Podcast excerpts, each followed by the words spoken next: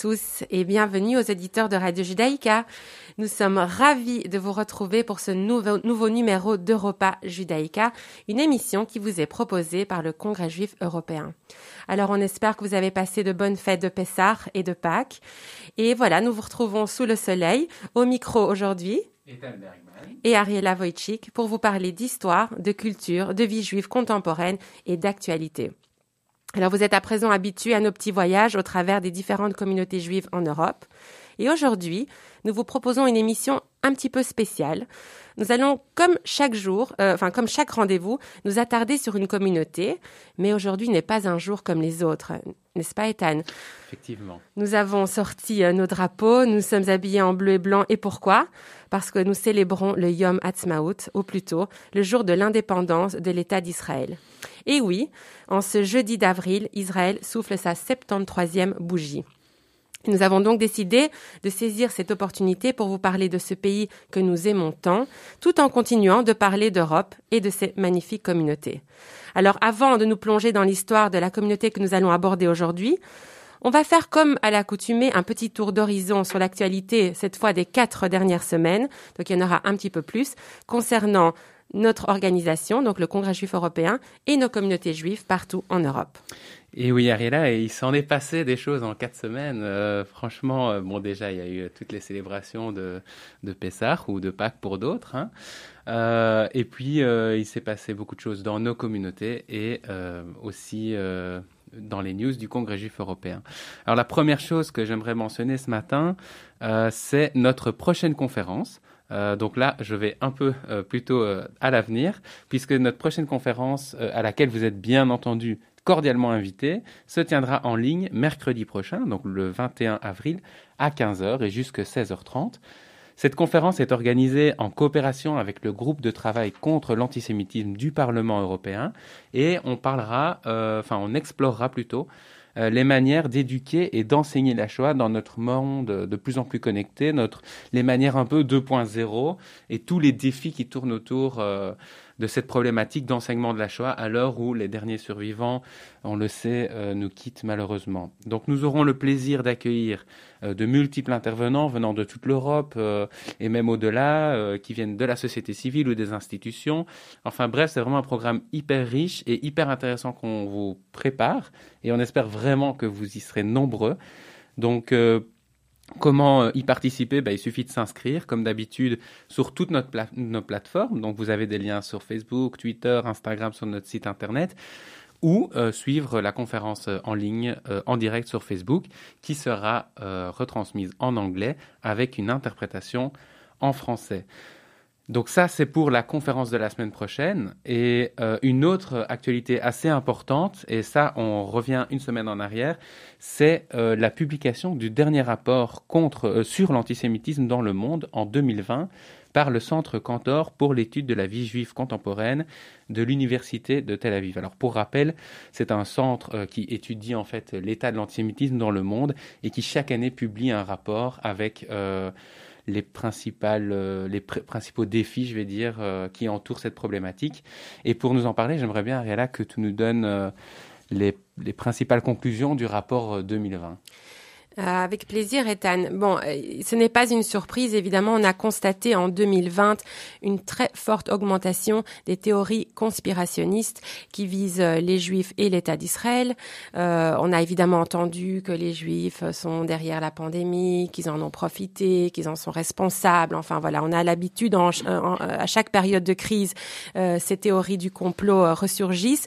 évidemment, grâce à Internet et aux réseaux sociaux, ça s'est multiplié d'une façon euh, euh, faramineuse. Et euh, ce qu'on a réalisé, évidemment, c'est que la, pandémie a été un terreau fertile pour la propagation de l'antisémitisme, du racisme et de l'extrémisme en général. Alors, le revers de tout ça, c'est qu'effectivement, les gens sont restés euh, chez eux, euh, confinés avec les lockdowns, et, les lockdowns et toutes les restrictions.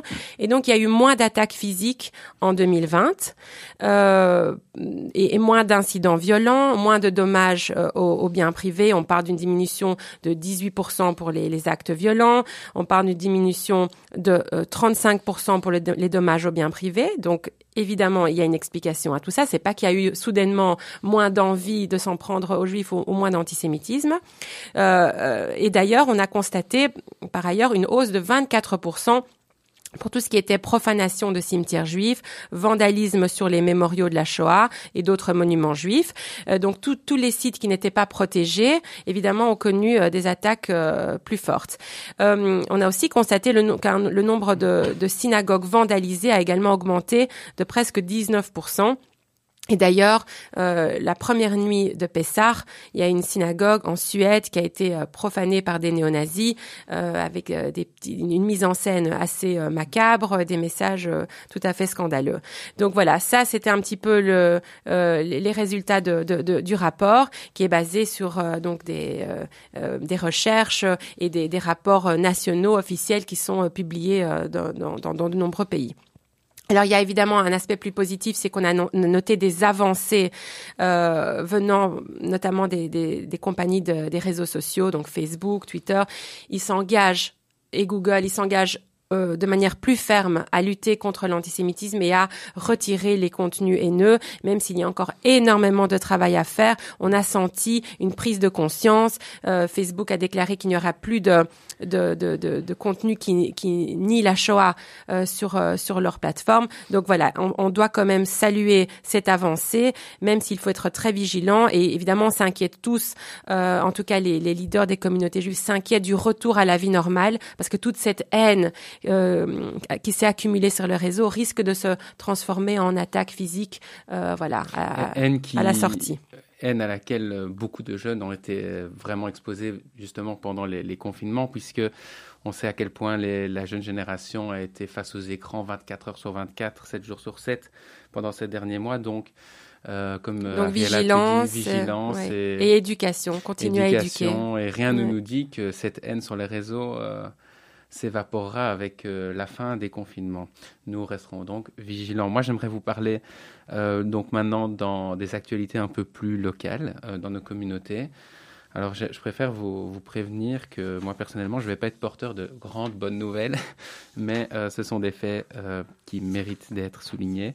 Et le premier dont j'aimerais parler, c'est un tag antisémite euh, et antisioniste d'ailleurs, euh, qui a été découvert euh, sur la façade de la prestigieuse école de Sciences Po Paris. Donc euh, c'était vraiment très très clair, hein, mort à Israël, le Koufar, etc. Et la présidente de l'Union des étudiants juifs de France, par, enfin Noémie Madar, a réagi directement en condamnant les actes. Alors évidemment, on a vraiment une levée de bouclier puisque les autorités de Sciences Po vont également réagir en condamnant les actes et en portant plainte. Euh, ça ira même jusqu'à la ministre de l'enseignement supérieur, Frédéric Vidal, qui a aussi condamné les actes. Toujours est-il que euh, c'est assez euh, inquiétant de voir euh, de tels tags sur la façade, euh, enfin de tels tags tout court, mais en plus euh, sur la façade de Sciences Po Paris. Et alors, on reste en France, puisque hier, on a eu une nouvelle assez déroutante, hein, c'est le moins qu'on puisse dire, puisque la Cour de cassation de Paris a bel et bien confirmé l'irresponsabilité pénale du meurtrier de Sarah Halimi. Donc, je, bref rappel, Sarah Halimi, c'est une, une dame de 65 ans qui avait été rouée de coups et jetée par le, le balcon par son meurtrier. Euh, et celui-ci qui criait à l'Akbar, etc. Bref, donc apparemment, euh, il a été pris euh, d'une bouffée de, de folie et donc euh, sa responsabilité n'est pas retenue. Ce qui est quand même assez incroyable. Euh, bon, la Cour euh, retient quand même le caractère antisémite, mais il n'y aura pas de procès puisque euh, apparemment il est irresponsable. Alors évidemment, vive réaction sur Twitter du président de la communauté juive de France, Francis Khalifa, qui déplore et condamne cette décision. Il a même interpellé le président Macron et le ministre de la Justice, Éric Dupont-Moretti. Voyons si ça change quelque chose. Surtout que le précédent que cela euh, crée est extrêmement dangereux. On peut imaginer le message que ça envoie euh, euh, à, ces, à, à, à, ces, à ces terroristes, parce qu'il n'y a pas d'autre mot. C'est Mhm. criminel. Donc voilà. euh, bon, et si là, je pense qu'après la Cour de cassation, il n'y a plus grand-chose d'autre à faire. Donc, à l'Europe. À l'Europe. Espérons que l'Europe nous sauvera. Alors, euh, moi, je vous emmène outre-Manche euh, pour des nouvelles un peu plus positives, euh, parce qu'on en a aussi besoin. Donc, il y a eu une découverte archéologique assez exceptionnelle en Grande-Bretagne qui a permis de démontrer la présence d'une communauté juive depuis Guillaume le Conquérant, donc entre le 12e et 13e siècle dans la région d'Oxford. Donc, on est revenu encore plus tôt que ce qu'on pensait. Ah, c'est incroyable, Voilà. effectivement. Comme quoi, même en 2021, voilà, on peut encore faire des découvertes comme ça. Donc ça, c'est une bonne nouvelle. Et euh, je voulais aussi vous parler. Donc, vous savez qu'il y a quelques jours euh, en Israël, on a euh, commémoré Yom HaShoah.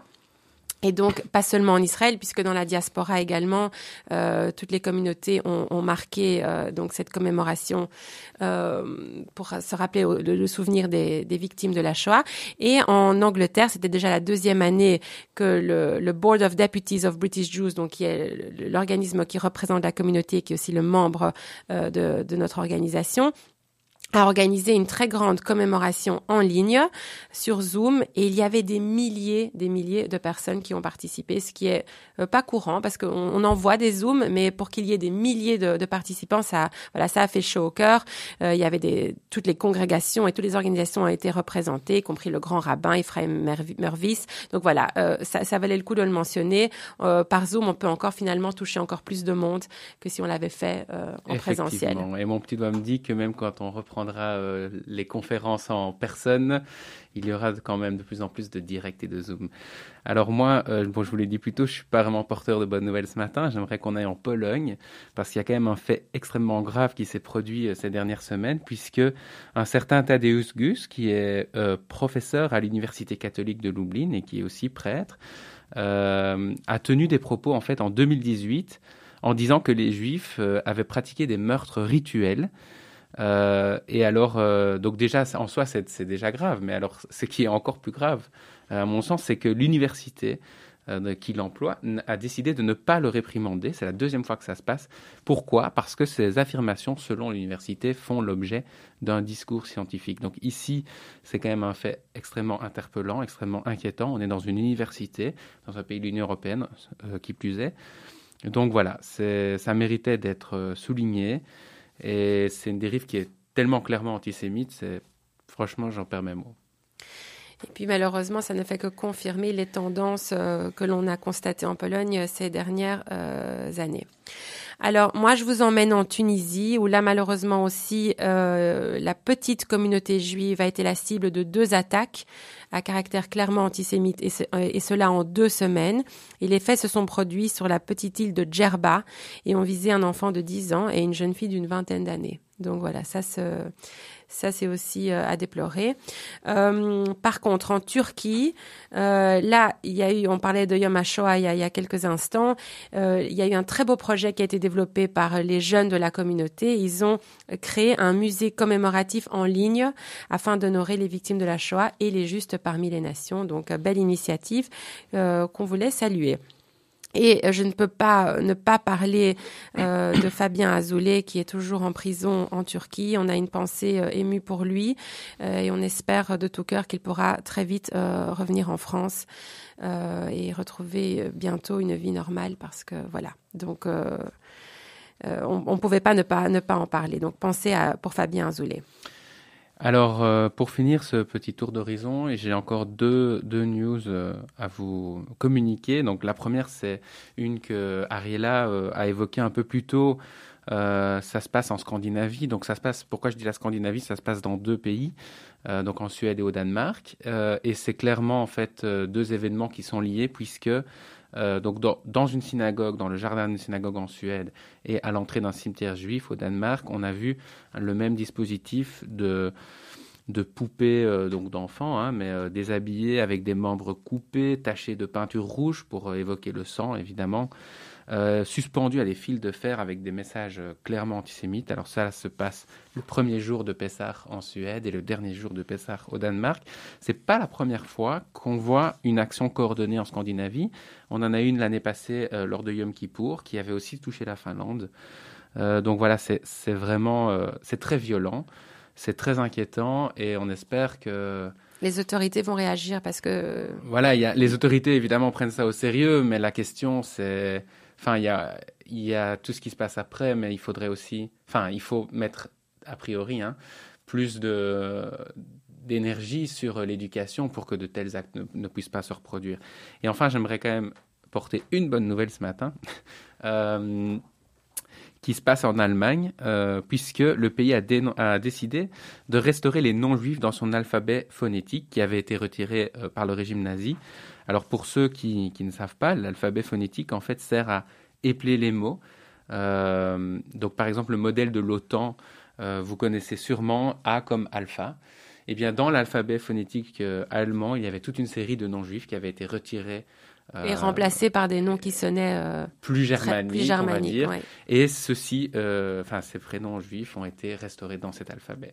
Donc voilà, chers amis, euh, ici on a fini le tour d'actualité qui est pas forcément réjouissant. Il y a plus de mauvaises nouvelles que de bonnes nouvelles, mais ça reste important de les mentionner. Euh, et donc, ce que nous vous proposons maintenant, c'est de découvrir une nouvelle communauté qui est affiliée au Congrès juif européen. Et pour euh, vous mettre sur la voie, euh, je vous propose d'écouter une chanson qui, peut-être, je dis bien peut-être, si vous êtes un fan inconditionnel du concours Eurovision de la chanson, vous permettra de deviner de quel pays il s'agit. Bonne chance.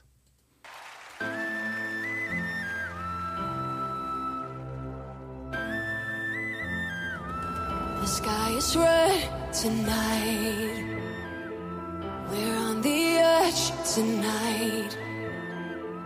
No shooting star to guide us. Eye for an eye. Why tear each other apart? Please tell me why. Why do we make it so hard? Look at us now. We only got ourselves to blame. It's such a shame can we win and lose? How many times can we break the rules between us? Only teardrops. How many times do we have to fight? How many times do we get it right between us? Only teardrops.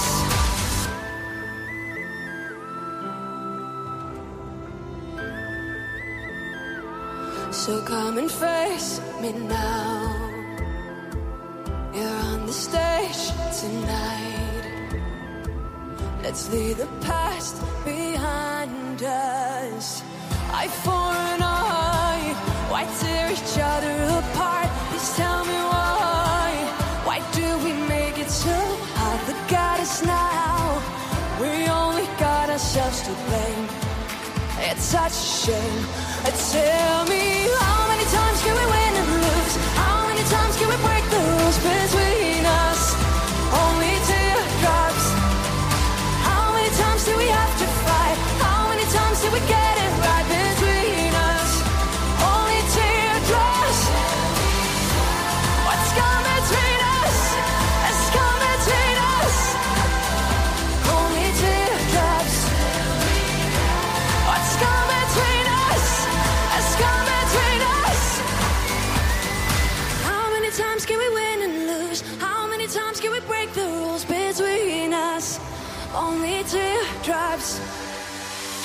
times do we have to fight? How many times do we get?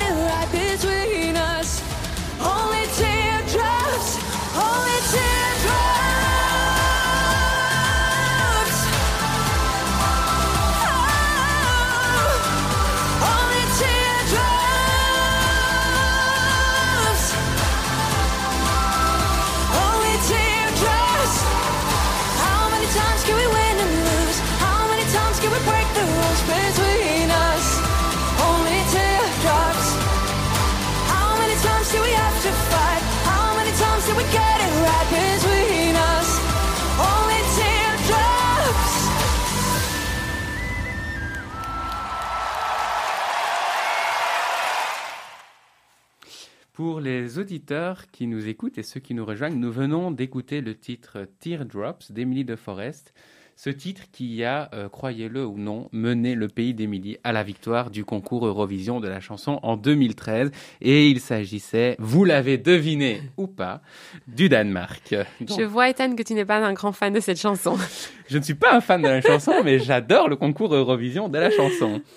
Euh, donc vous l'aurez compris, c'est dans le nord que nous allons aujourd'hui. Et le Danemark est un pays, vous en conviendrez, plutôt discret en Europe. Eh bien, cela ne change rien au fait que son histoire est riche et que le destin de sa communauté juive est jalonné de faits intéressants. Je vous propose donc d'embarquer pour ce petit pays de 6 millions d'âmes, berceau de la culture scandinave, afin de découvrir une nouvelle communauté. À vos écharpes et vos vestes, allons-y. Alors, évidemment, on va commencer par un petit point historique, puisqu'on aime bien l'histoire dans cette émission. Et euh, eh bien, on va se concentrer sur évidemment l'histoire de la communauté juive. Donc la présence juive au Danemark, elle remonte à un peu plus de 4 siècles. Donc c'est pas si lointain que ça.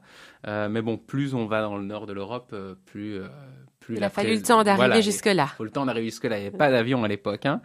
Donc, la présence remonte à environ 4 siècles. euh, et le Danemark était tout de même le premier pays scandinave dans lequel les Juifs ont été autorisés euh, à s'installer. Alors, en effet, suite à ce qu'on va appeler, ce qu'on appelle la réforme danoise, je ne vais pas rentrer dans le détail, euh, les Juifs et les catholiques ont été explicitement interdits de séjour au Danemark. Et ça, ça se passe en 1536, donc juste après euh, la réforme. Et pour, la- et pour une fois, il n'y avait pas que nous, Voilà, il n'y avait pas que nous, il n'y avait pas que nous, mais bon, euh, la réforme, bon, je ne suis pas un spécialiste de la réforme, mais ça a été euh, parfois violent. hein. Ouais. Et, euh, mais voilà, un peu moins d'un siècle plus tard, le roi Christian IV, que vous connaissez tous du Danemark, invita un groupe de juifs à fonder une communauté dans une nouvelle ville qui est Gluckstadt. Donc ici, on est un peu moins d'un siècle après. Et, Je me demandais euh, si Gluck, ça a à voir avec Gluck, bonheur ou non, ou rien à voir. alors, je- ça, je ne sais pas Ouais. t'aider. Euh, toujours est-il qu'à l'époque, c'était une nouvelle ville. Donc une nouvelle ville heureuse, Voilà, donc si elle est nouvelle. Le, le roi voulait euh, que certains juifs viennent. Bon, l'appel sera pas très très entendu. Il y aura quelques juifs qui viennent, mais on n'a pas vraiment une société, une communauté structurée qui est fondée à ce moment-là. Mais euh, un peu plus tard, à la fin de la guerre des 30 ans, et là je vais faire une petite digression parce que la guerre des 30 ans qui finit en 1648, euh, qui est quand même Enfin, qui, se finit avec la paix, le traité de Westphalie qui va établir les bases du système dans lequel on vit aujourd'hui. Et ça, j'avais vraiment envie de vous le rappeler. Donc tout, euh, l'État moderne, je vais dire, toute la diplomatie, ça vient en fait de, euh, du traité de Westphalie. Et donc, vous comprendrez qu'une guerre qui dure 30 ans en Europe, c'est une guerre qui est assez destructrice. L'Europe, elle est exsangue. Et à la fin euh, de la guerre des 30 ans, le roi Frédéric III du Danemark, eh bien, il veut relancer son économie. Et, et une des solutions qu'il a, c'est euh, d'encourager l'immigration juive. Euh, et à la suite de ces encouragements, on a réellement une première communauté qui va être fondée euh, dans une nouvelle ville, encore une fois, qui s'appelle Frédéricia, en 1682. Ils sont toujours très humbles, ces, ces monarques. hein. Oui, c'est toutes les un villes appel portent leur du monarque. et- C'est la, ville de Frédéric, Oui, hein, Frédéricia, n'est-ce pas? Oui. Donc, euh, j'avais pas fait le lien, mais effectivement. Euh, toujours est-il que grâce à cet appel, euh, des Juifs vont arriver et deux ans plus tard, donc en 1684, on a une réelle communauté ashkénaze qui va être fondée euh, à Copenhague et on verra au fil de l'histoire que les Juifs au Danemark vont vraiment se concentrer dans la capitale Copenhague. Et donc très tôt après leur arrivée, en fait, la communauté juive, va se distinguer dans certains domaines, notamment le commerce, l'industrie manufacturière, mais aussi ils vont acquérir une notoriété dans la finance et dans la bijouterie, puisque euh, ce sont eux qui vont euh, devenir les bijoutiers de la famille royale du Danemark. Euh, le Danemark à l'époque c'est beaucoup plus grand qu'aujourd'hui, mais bon, on va pas rentrer dans les détails. Et donc un siècle après que les premières communautés se soient établies, en 1782, on compte 1830 juifs plus ou moins au Danemark. Donc c'est c'est vraiment une petite communauté. Et ici, on est dans une époque charnière puisque on est quelques années avant la Révolution française. Et euh, puis il va y avoir Napoléon. La vie, elle va être totalement bouleversée comme partout en Europe. Mais euh, je vais demander à Ariella de vous en dire plus sur ce, cette époque fascinante. Avec grand plaisir, Ethan. Donc, il, va falloir attendre 1814 et les guerres napoléoniennes pour que les Juifs danois se voient obtenir l'égalité civique. Alors, on ne parle pas encore de, de plein droit de citoyenneté. Pour ça, il faudra attendre 1849. Mais on comprend donc que c'est le 19e siècle qui est quand même le siècle durant lequel la communauté va acquérir ses droits politiques et citoyens. Et donc, euh, c'est pendant ces années-là que la population de la communauté va augmenter jusqu'à compter environ 4200 juifs. Alors, cette, euh, ce chiffre va se stabiliser vers 1900 et c'est à partir de 1920 que ce chiffre va encore gonfler puisqu'il y aura un afflux de réfugiés euh, d'Europe de l'Est qui fouillent les pogroms. Et on peut on peut compter plus ou moins à, ce moment-là. Donc on est en 1920-1930 on a euh, 6000 personnes euh, qui voilà qui, qui, qui comptent la communauté juive du Danemark. Alors malheureusement on entre dans la période de la deuxième guerre mondiale. En 1943 alors que la rafle des Juifs par les Allemands était imminente, il y a environ 90% de cette population juive qui s'est réfugiée en Suède, qui était pays neutre euh, donc pendant la guerre.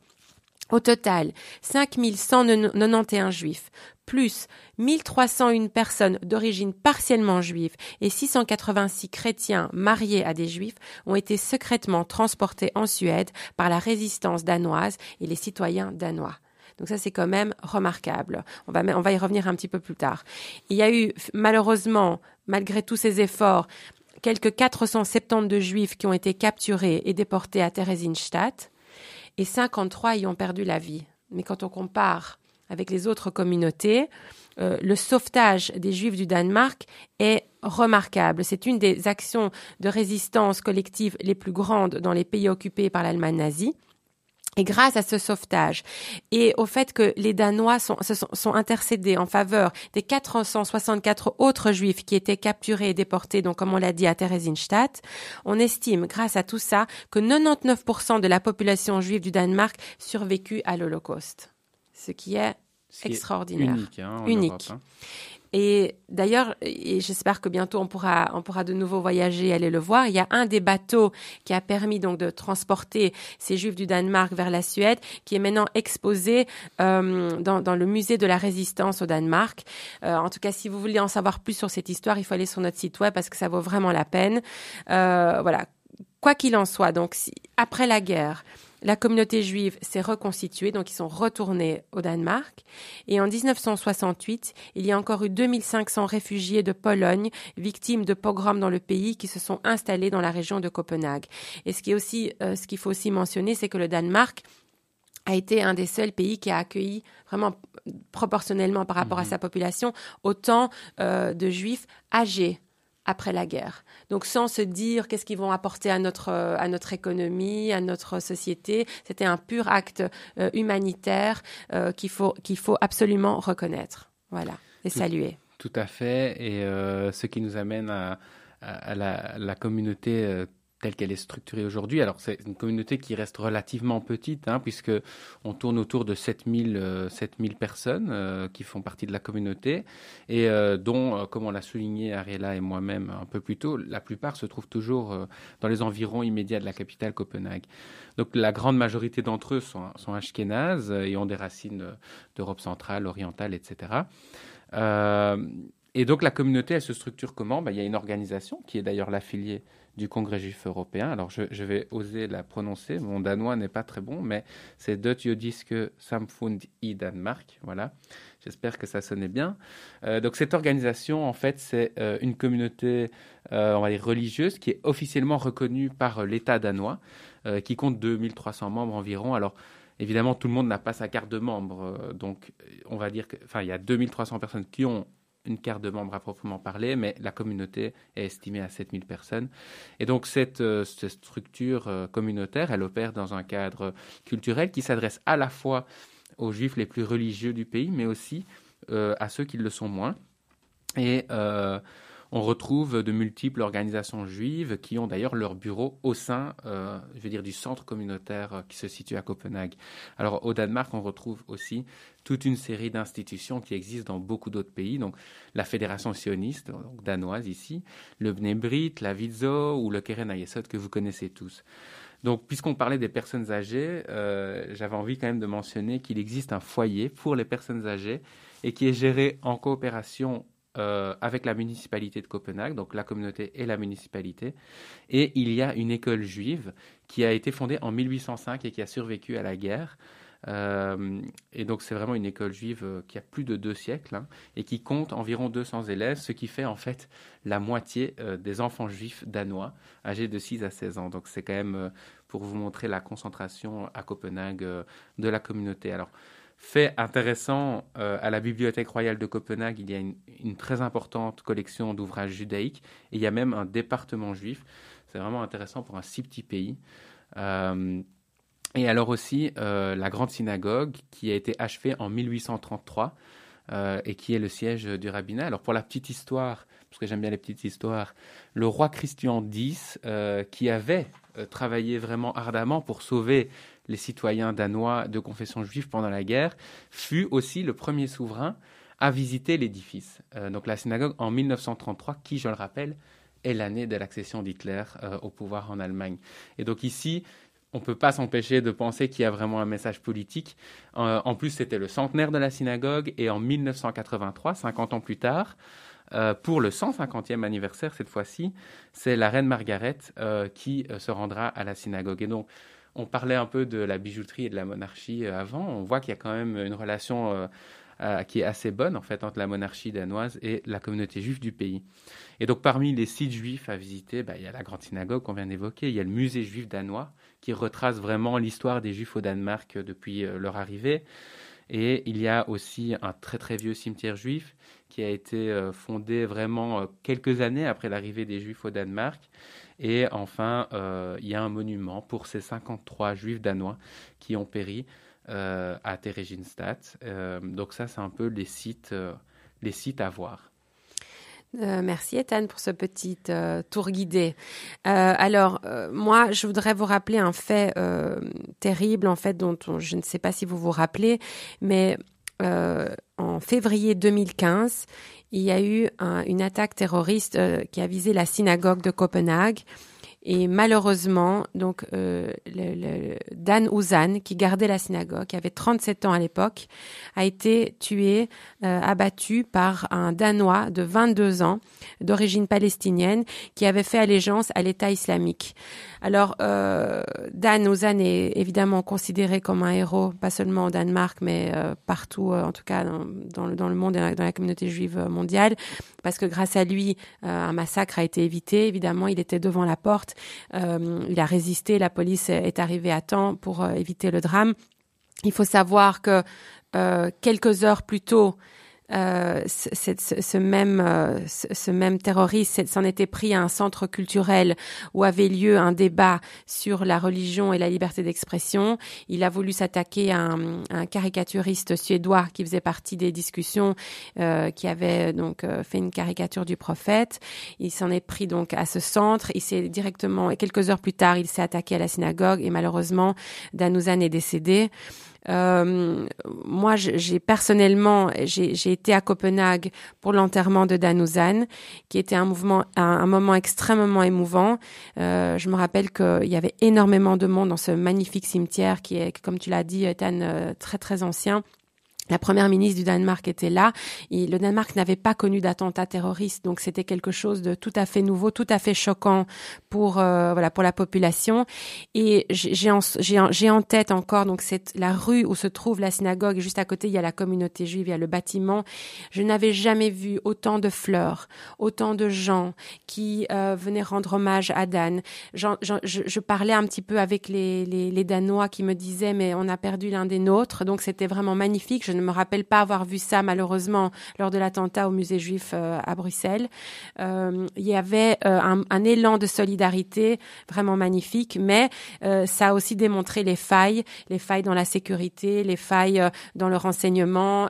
Et, depuis lors, je crois que la, la collaboration entre la communauté et les autorités s'est très fort renforcée pour évidemment éviter qu'une telle tragédie ne se reproduise. J'aimerais en profiter quand même pour qu'on rende hommage à tous ces, toutes ces personnes qui donnent de leur temps euh, pour protéger toutes les institutions juives à travers toute l'Europe. Et qui se mettent en danger, et qui se mettent en danger parce qu'on se rend bien compte que c'est toujours une, une, euh, enfin, ce n'est pas sans risque. Il faut s'en rappeler quand on passe à côté d'eux. Voilà, il faut les remercier et nous leur rendons hommage aujourd'hui, Ethan. Merci pour ce, ce, ce, rappel. Voilà. Alors maintenant, nous allons euh, puisqu'on on, voudrait maintenant rester un petit peu dans changer un petit peu le mood. On va être, on va maintenant euh, se plonger euh, dans, et, fêter notre ce pays que nous adorons, Israël, qui fête son 73e anniversaire aujourd'hui.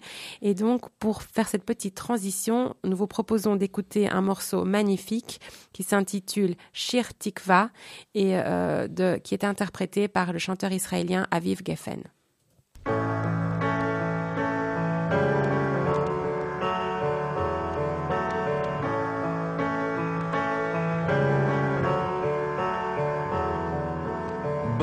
קצת לחלום, בלי גזע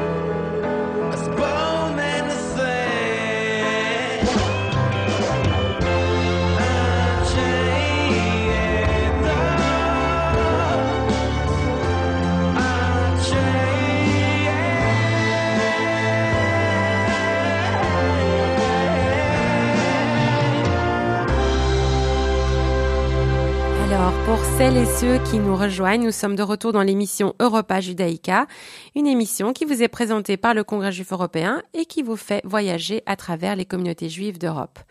Alors aujourd'hui, comme on l'a annoncé, on ira même un peu plus loin, car c'est un jour particulier. C'est Yom Ha'atzmaut, euh, et nous venons d'entendre la chanson de l'espoir, Shir Tikva, interprétée par le chanteur israélien Aviv Geffen. Alors, comme vous l'avez compris, on fête aujourd'hui le 73e anniversaire de l'État d'Israël.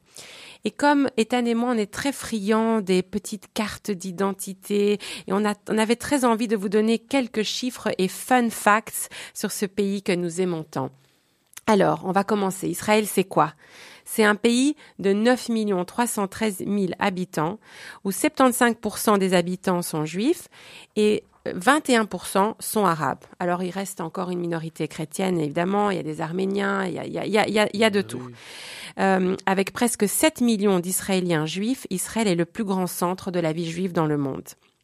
Alors, en- si on parle de superficie, on peut comparer le territoire de l'État d'Israël à, par exemple, l'État du New Jersey, ou si vous préférez, à deux tiers de la taille de la Belgique. Et oui, donc c'est un tout petit pays, hein, ce qui se classe quand même 148e en termes de superficie et 97e en termes de population dans le monde. Mais son économie, elle se classe dans la troisième- 33e place, pardon, ce qui est quand même assez euh, incroyable.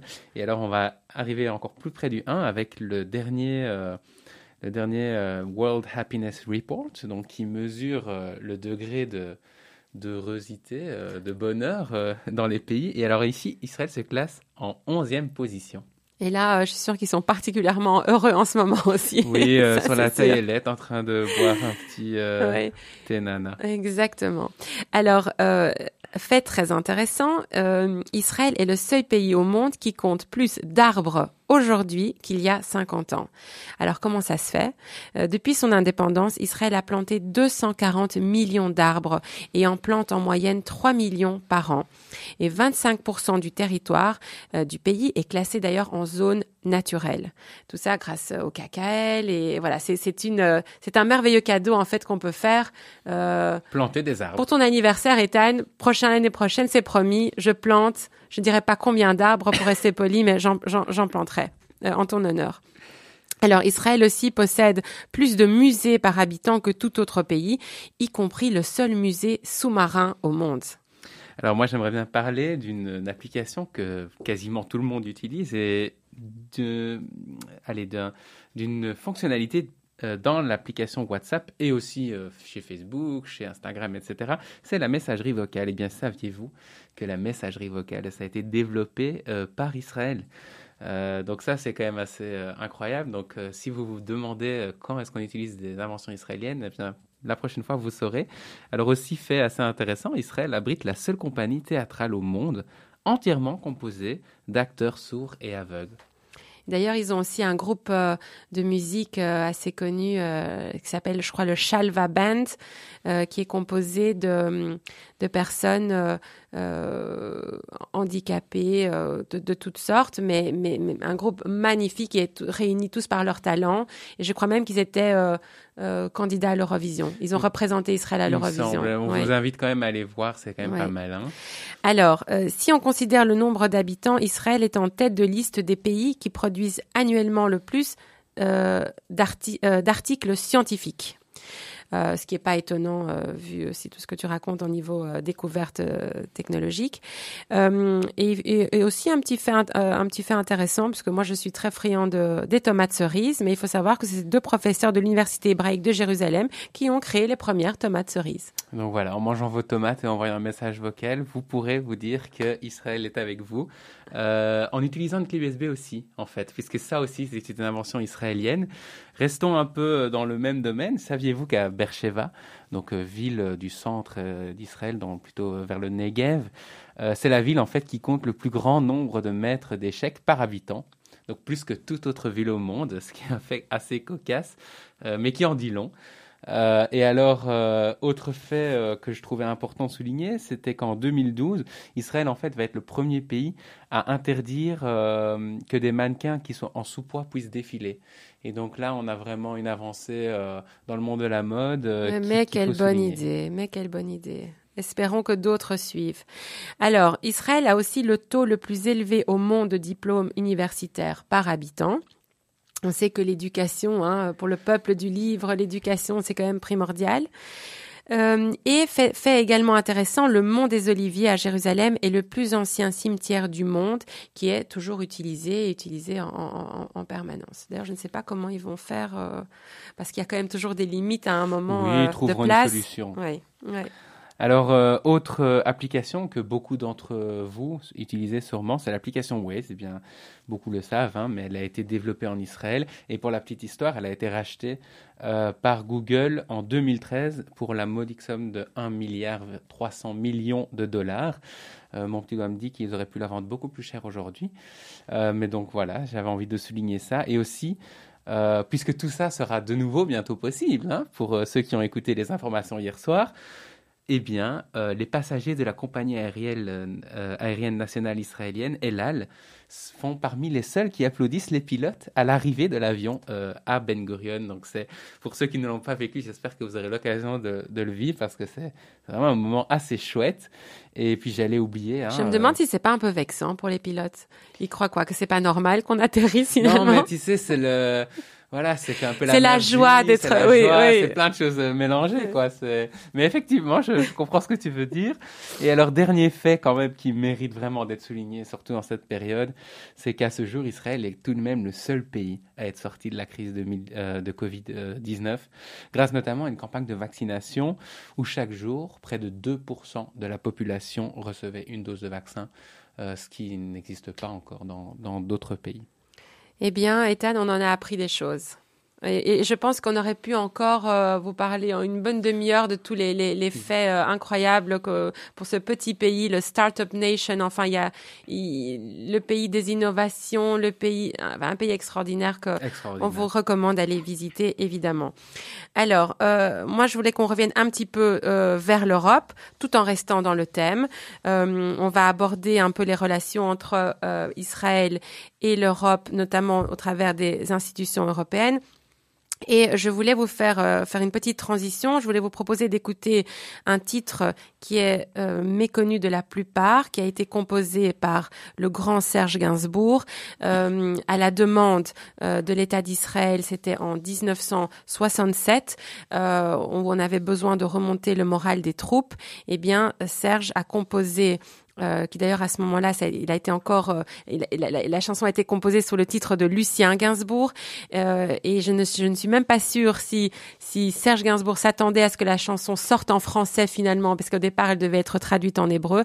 Elle s'appelle Le sable et le soldat. C'est une petite chanson courte, magnifique que je vous propose d'écouter.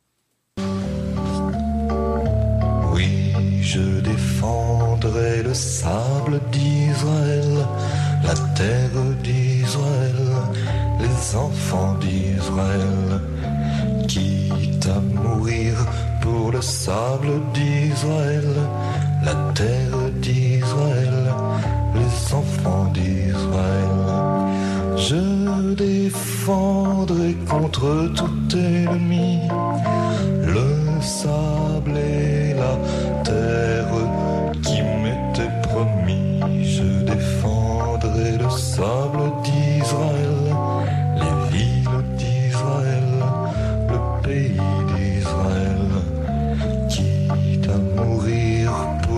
sable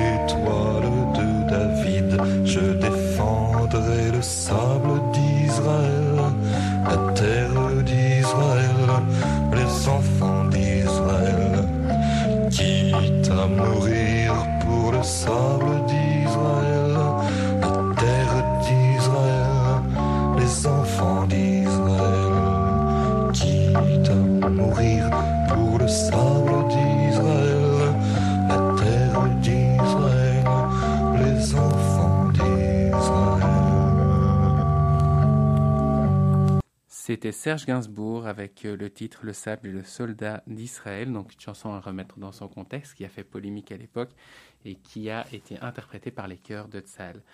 Alors évidemment, on revient un peu vers l'Europe et donc on va vous parler d'Israël et d'Europe. Euh, donc euh, en tant que Congrès juif européen, ça nous tenait quand même à cœur de parler de la relation entre Israël et l'Europe. Et la première chose euh, que nous voudrions faire aujourd'hui, c'est remettre en lumière une relation qui est largement commentée, souvent de manière négative et qui pourtant est vraiment méconnue. Donc déjà, on ne peut pas parler de la relation entre Israël et l'Europe, il convient plutôt de parler des relations, puisque Israël entretient notamment des relations amicales bilatérales avec la plupart des pays européens. Et euh, c'est moins connu, mais euh, Israël entretient aussi des relations parfois tumultueuses, il est vrai, euh, avec les institutions européennes. Donc l'Union européenne et Israël, en fait, ils partagent une histoire commune. Il y a une interdépendance et une coopération économique et scientifique croissante. On partage des valeurs de démocratie, de respect de liberté, d'état de droit et euh, de système international euh, ouvert. Alors peu de gens le savent, mais Bruxelles figure en fait dans le top 5 des villes les plus diplomatiques de au monde, aux côtés de New York, aux côtés de Addis Abeba en Afrique, euh, aux côtés de Genève, etc. Et de Washington, évidemment. Et de Washington, évidemment, euh, que j'ai oublié de citer. Et cela s'explique en fait par la présence notamment de l'OTAN à Bruxelles, mais aussi et surtout euh, de l'Union européenne. Euh, et donc là, beaucoup de pays, surtout les grands pays, ont plusieurs ambassades à Bruxelles. Une pour les relations bilatérales, comme euh, par exemple Israël son ambassade pour euh, la Belgique et le Luxembourg, et une pour les relations avec l'Union européenne et parfois aussi et l'OTAN. Euh, et donc ça, ça s'appelle une représentation permanente. Petite anecdote que je trouvais assez marrante, c'est que la plus grande ambassade belge au monde, en fait, elle s'est située à Bruxelles, puisque c'est la représentation permanente de la Belgique auprès de l'Union européenne. Euh, mais revenons un peu à Israël. Israël, en fait, c'est le- dont le premier partenaire économique n'est pas les États-Unis, beaucoup le pensent, mais en fait, le premier partenaire économique d'Israël, c'est l'Union européenne. Euh, et c'est ça qui fait que les relations sont si fortes. Euh, pour, euh, à titre d'exemple, en 2017, les échanges entre Israël et l'Union européenne s'élèvent à 36 milliards 200 millions d'euros. Un tiers des exportations israéliennes partent vers l'Union européenne et 40% de ce qu'importe Israël vient du continent européen. Donc ça permet quand même de remettre un peu les choses euh, en place. Et ça s'explique par plusieurs choses, euh, notamment l'avancée technologique, on en a parlé euh, d'Israël, qui fait que ce sera le seul pays euh, non membre de l'Union européenne à entrer dans le programme Horizon 2020, qui est un programme financé à hauteur de 80 milliards d'euros euh, pour la recherche scientifique dans de multiples domaines tels que la robotique, l'agriculture, la santé, etc. Il y a aussi le fait qu'Israël euh, fait partie du voisinage direct de l'Union européenne en Méditerranée, donc c'est l'Euromed, et donc il y a quand même un partenariat vraiment, euh, vraiment euh, fort avec l'Union européenne. Et dans tout ce qui est scientifique, il y a aussi des coopérations, notamment dans le système européen de positionnement de satellites que vous connaissez peut-être sous le nom de Galileo. Donc ça, c'était pour remettre un peu le contexte des relations entre Israël et l'Union européenne. Et j'aimerais ajouter à cela, Ethan, euh, donc quelques explications un petit peu sur euh, euh, la manière comment se structurent les relations entre euh, Israël d'un côté et le Parlement européen, puisqu'il y a quand même les deux institutions euh, très importantes au niveau européen, c'est le Parlement et la Commission. Alors il faut savoir qu'au Parlement, il y a des comités qui s'occupent de toutes sortes de sujets différents, dont le comité des affaires étrangères. Donc évidemment, ça c'est un des comités qui va s'occuper euh, d'Israël, du conflit au Moyen-Orient. Donc évidemment, il y a des débats qui se font au sein de ce comité. C'est parfois tendu comme on peut l'imaginer, mais c'est une des manières de donc de dialoguer. Euh, et, l'ambassadeur d'Israël auprès de l'Union européenne participe euh, très souvent à, à, à ces réunions. Il y a des délégations aussi euh, de, de, parlementaires, eh bien, il faut savoir que la délégation du Parlement européen pour les relations avec Israël, donc ce sont des délégations comme des bras diplomatiques qui s'occupent chaque fois de la relation avec un pays, eh bien, la délégation du Parlement européen avec Israël, elle est la plus ancienne, elle a été créée en 1979, juste au moment où on a fait, euh, on a euh, instauré les élections directes au niveau du Parlement européen. Donc ça, c'est aussi euh, un élément qui symbolise l'importance euh, que l'Europe euh, donne à cette relation euh, avec Israël. Ils ont évidemment aussi un, pendant euh, au niveau palestinien, donc les, parlementaires échangent avec les deux. il y a parfois des, des, réunions conjointes. Et ce qui est intéressant, c'est que c'est que au sein de ces délégations, on invite les speakers d'Israël pour venir parler de sujets euh, d'actualité euh, euh, ou parfois parler d'agriculture, parler d'innovation. Enfin, les sujets sont variés. alors, bon, le, le, pour vous donner une idée, il y a 18 membres titulaires et 18 membres suppléants dans cette délégation qui est présidée par un parlementaire espagnol de centre droite. Donc voilà, ça c'est pour le Parlement. Il faut savoir qu'au niveau de la Commission européenne, il y a ce qu'on appelle le service européen pour l'action extérieure, qui est un peu, en fait, comme un, un, ministère des Affaires étrangères, qui est euh, dirigé par le haut représentant de l'Union européenne pour les affaires étrangères et la politique de sécurité, qui n'est autre que Josep Borrell, un Espagnol. Euh, et, et, donc euh, là aussi, euh, ce service-là, évidemment, va s'occuper beaucoup euh, d'Israël. Ils vont, vont c'est souvent tendu, évidemment. Il y a des statements qui sont publiés à chaque fois qu'il se passe quelque chose en Israël. Donc euh, le dialogue se fait. En tout cas, le dialogue est important. Il est, il est maintenu et il se fait. Euh, Et euh, attendez, est-ce que j'ai pas oublié encore quelque chose? Oui, et il faut pas oublier qu'il y a aussi en Israël une délégation de l'Union européenne. Euh, et à travers ces, tous ces, euh, organismes, on, on, continue à, discuter, à avancer, à progresser et à discuter justement de, de tous ces, ces conventions dont tu as parlé, Ethan.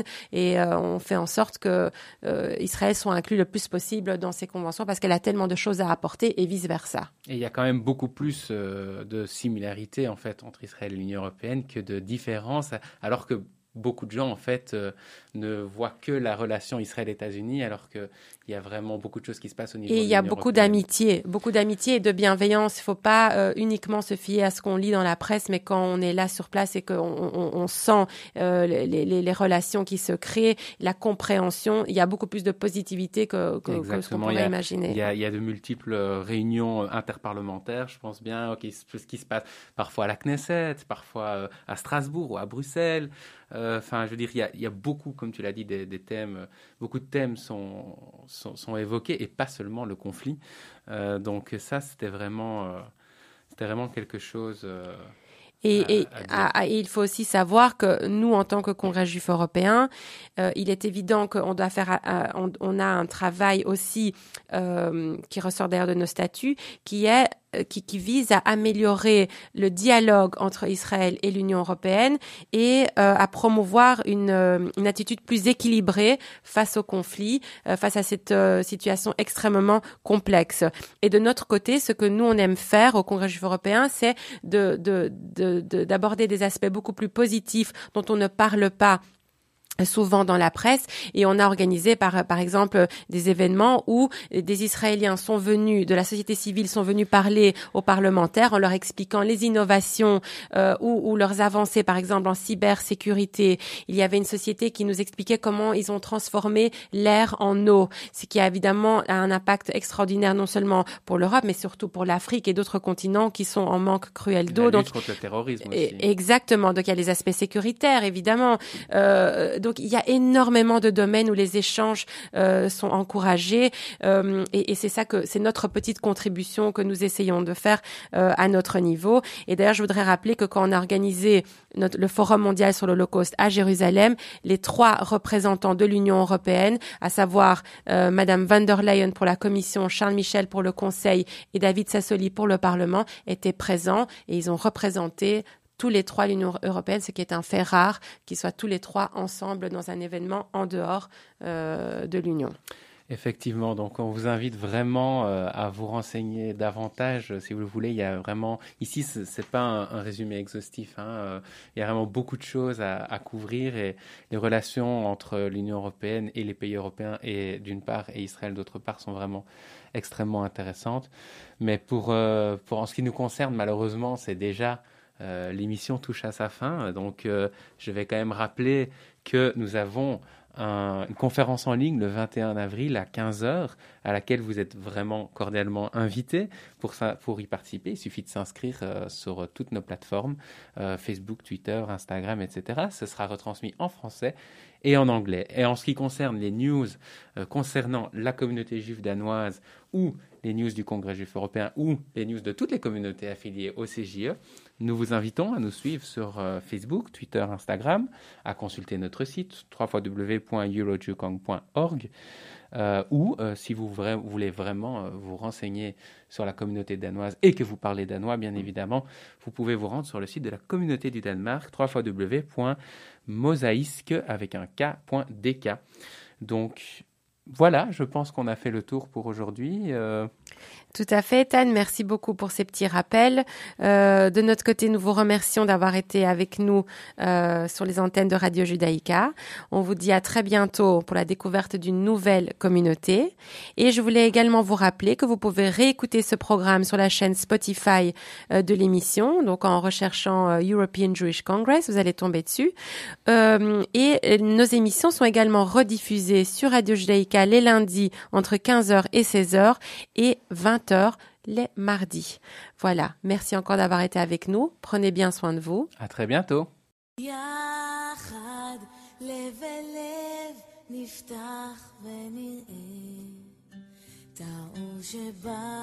שבשמיים יחד לב אל לב נפתח בתקווה לאהבה איך שהלב נפתח